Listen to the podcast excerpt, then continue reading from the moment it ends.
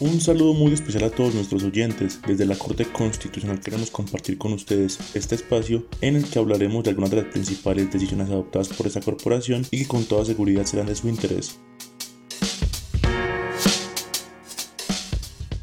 En este capítulo hablaremos del derecho a la salud de internos en las cárceles de Jamundí y Cómbita y del pronunciamiento que hizo la Corte al respecto.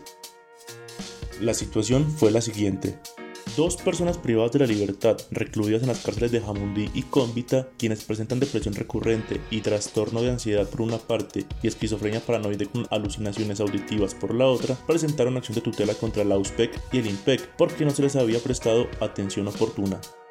Al llegar la tutela a revisión de la Corte, se encontró que el Instituto Nacional Penitenciario y Carcelario INPEC y la Unidad de Servicios Penitenciarios y Carcelarios USPEC violaron el derecho a la salud de los internos.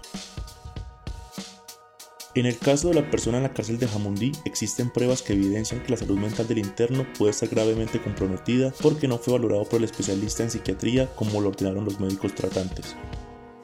Por su parte, en el caso del recluso en la cárcel de Cómbita no se cumplió con la orden de remisión a un centro de atención psiquiátrico, pese al deterioro de su salud, pues su condición era incompatible con la vida en reclusión, tal y como lo habían advertido los especialistas.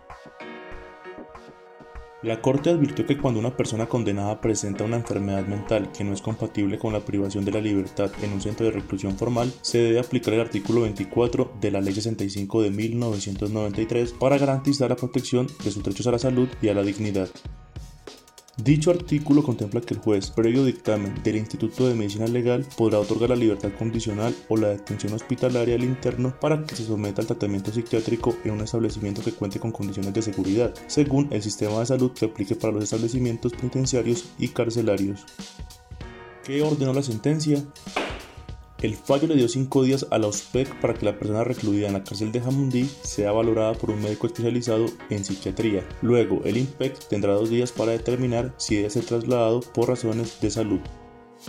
En el caso de la persona recluida en la cárcel de Cómbita, el fallo le dio 48 horas al INPEC y a la USPEC para que soliciten la medicina legal la valoración psiquiátrica del interno, con el fin de determinar si su trastorno mental le impide permanecer en el centro penitenciario. Una vez emitido el dictamen, el juez del caso tendrá que determinar si ordena su traslado a un establecimiento para inimputables para que pueda recibir el tratamiento correspondiente. Para quienes quieran ampliar información sobre esta decisión, la sentencia es la T034 de 2022 y la ponente es la magistrada Cristina Pardo Schlesinger. La pueden encontrar en la página web www.corteconstitucional.gov.co.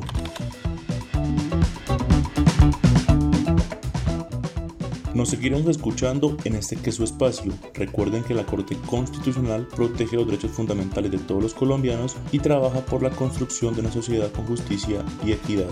Hasta pronto.